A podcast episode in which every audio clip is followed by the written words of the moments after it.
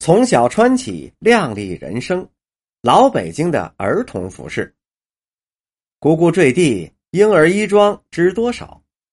旧时话，孕妇临产前的一个月，娘家母亲要亲自到姑爷家给女儿催生，祝愿女儿早日平安顺利的分娩。催生这天，要将做好的一整套的铺盖、褥子、衣服、鞋帽带到女儿家，送给即将出生的婴儿。为婴儿准备的衣服。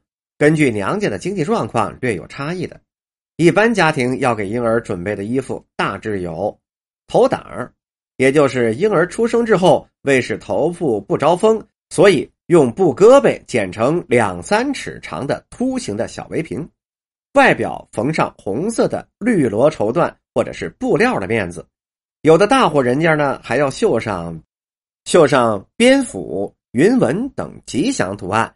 或是绣上“长命百岁”等祝词，等婴儿降生之后，立于婴儿的炕前，将头部给挡住。还有小枕头，用彩色的花布或者是红绸绫缎缝制而成的，直径不足三寸，呈小圆滚子式，上面挂着一个红布缝成的小红葫芦花，用以压邪。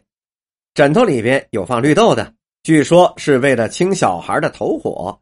也可以装小米儿或者是谷瘪子、康物等等，外面再蒙上一块绣着吉祥图案的小枕巾。花样布面白洋布里头小棉褥子一条，小棉被儿和小夹被儿各一条，单夹棉对襟长袖的小衣裳各一件没有扣眼和纽扣，而是用小飘带给扎系着。还有开裆裤，单的、夹的、棉的各一件。款式分为普通、中式裤、连脚裤两种。这连脚裤啊，是裤腿有底儿，连住兜住脚。脚脖子处既有气布的带，形成了裤、袜、鞋三为一体的穿戴物。尿布若干块，分大尿布、小尿布两种。大尿布的尺寸是一尺多宽，两尺余长，多用蓝布裁成。婴儿降生之后，大尿布。将其腰部裹起来，用布带系好。小尿布垫在屁股后面，以介于屎尿，可随时换。为防止婴儿的腿部弯曲，双腿也要用大尿布把它裹好。除此之外，婴儿满月的时候，姑家姨家一定要主动给小孩做几件小衣裳，一般是以姨家出钱买衣料，姑家出工制作，或者是两家各买一块不同颜色的衣料。给小孩缝件衣服或者是裤子，将衣裳或者袖裤、裤腿儿故意做成两种颜色，为的是给小孩子辟邪。据说啊，这小孩穿这样的衣服可以是去病除灾。以前呢，出天花这是小孩出生之后的一大灾难，稍有怠慢，孩子不是丧命就是留下满脸麻子。所以，所以侥幸逃过此类之后。大人们就会到左邻右舍去收集一些布头，做成百家衣，认为这样可以消灾避祸、长命百岁。俗中有雅，农村幼装是多变化的。农村服装中的精华，那要数那里的童装了，因为它不仅是乡土味最浓，体现着当地的民风，而且俗中带雅，可以称得上是一种民俗的工艺品了。婴儿的服装、鞋帽、服饰是最具特色的。婴儿还没有出生之前，衣服、鞋帽、被褥就已经准备齐了。红色象征着吉祥，所以婴儿的衣服是多以红色，并镶以黑色的和尚领，也就是大领。下摆只是眼底边缝上一行，外露毛茬，名为毛衫，用飘带代替纽扣，其实就是红底黑领的僧衣。